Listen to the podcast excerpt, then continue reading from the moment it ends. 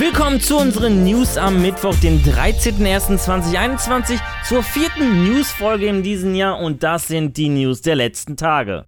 Dying Light 2 Fans, wir haben eine gute wie auch eine schlechte Nachricht. Die schlechte, ein langjähriger Studioveteran bei Techland hat zum Jahreswechsel seinen Hut genommen. 22 Jahre war Pavel Selinger bei Techland und zudem am Erfolg der Serie Call of Juarez beteiligt, wie auch an der Entwicklung von Dying Light 2. Pavel war jedoch nur leitender Narrative Designer und nicht wie fälschlicherweise behauptet wird, Art Director. Die Leitung der Narrativabteilung wurde zudem im Oktober 2020 von Piotr Simanek übernommen, was somit die Fortführung der Entwicklung von Dying Light 2 nicht gefährdet hat. Was die gute Nachricht ist. Eine weitere, wenn man Techlands neuerlichen Aussagen korrekt interpretiert, könnten wohl bald weitere gute Nachrichten folgen und auch bald das Warten ein Ende haben. Wir sind gespannt und freuen uns auf diese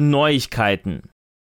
Offiziell hat Rockstar Games noch kein GTA 6 angekündigt, dafür jedoch eine technisch überarbeitete Version von GTA 5 für die neuen Konsolen. Dass ein GTA 6 erscheinen wird, ist quasi so sicher wie das Amen in der Kirche. Und der bekannte Leaker Tom Henderson weiß wohl mehr. Der Leaker lag bereits bei vielen Vorhersagen richtig, etwa zum Marktstart von Call of Duty Modern Warfare. Laut Henderson soll man im kommenden GTA 6 wie auch schon bei GTA 5 zwischen mehreren verschiedenen Charakteren wählen können. Neu soll die Wahl zwischen einem weiblichen und männlichen Charakter sein. Bereits in GTA Online lassen sich weibliche Spielfiguren steuern, also abwegig wäre dies nicht. Wann ein GTA 6 erscheinen wird, steht jedoch in den Sternen und solange GTA Online weiterhin so gut läuft, wird sich dies auch nicht so schnell ändern. Schlechte Nachrichten für CG Projekt Red.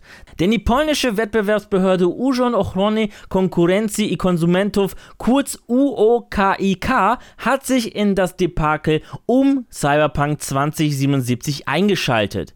Wie die Pressesprecherin Małgorzata Cieloch mitteilte, wolle die Behörde den Fortschritt der Entwicklung von Patches beobachten, vor allem die der Konsolenversionen.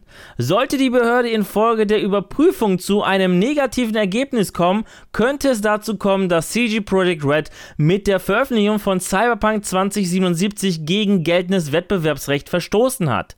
Dies hätte zur Folge, dass den Entwicklern eine Geldstrafe in Höhe von bis zu 10% ihres Jahresumsatzes droht. Wie CG Projekt so eine Strafzahlung leisten müsste, wurde nicht erklärt.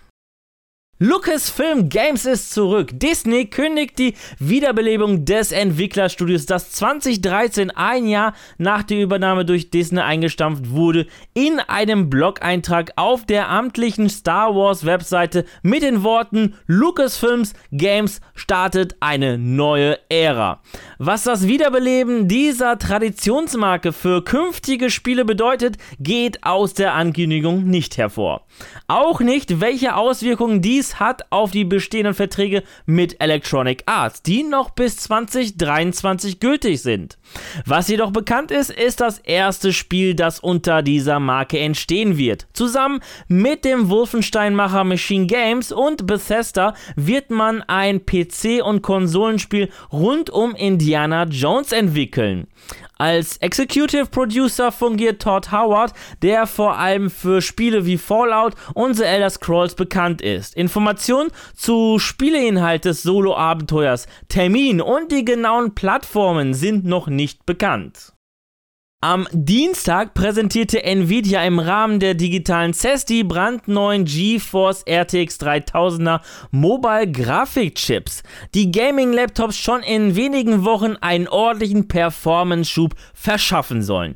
Konkret gibt es drei neue Chips: die GeForce RTX 3060 Mobile, die GeForce RTX 3070 Mobile und die GeForce RTX 3080 Mobile sowie jeweils eine stromsparende Max-Q-Variante.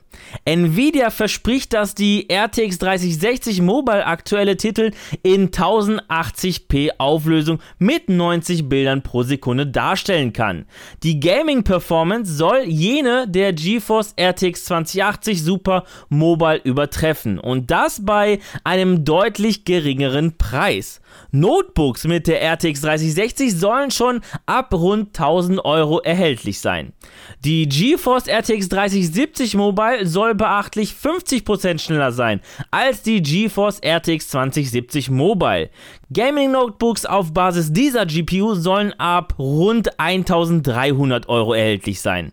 Das Flaggschiff, die GeForce RTX 3080 Mobile, bietet bis zu 16 GB GDDR6 Grafikspeicher und genügend Leistungsreserven, um Spiele mit Ultra-Einstellungen bei 1440p mit über 100 Bildern pro Sekunde darzustellen. Notebooks auf Basis dieser GPU sind laut Nvidia ab rund 2000 Euro zu haben.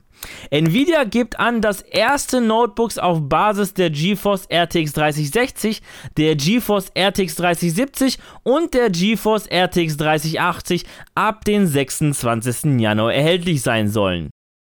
Ja, das waren die News der vergangenen Tage und an dieser Stelle verabschiede ich mich von euch. Danke fürs Zusehen. Wenn euch die Folge gefallen hat, dann würde ich mich natürlich über eine positive Bewertung von euch freuen, wie auch über eure Kommentare. Und damit ihr keines unserer Videos verpasst, einfach ein Abo dalassen und das Glöckchen aktivieren. Wir hören uns am Samstag zu einer neuen Folge mit weiteren News von der CES. Bis dahin bleibt gesund und guten Loot euch. Ciao.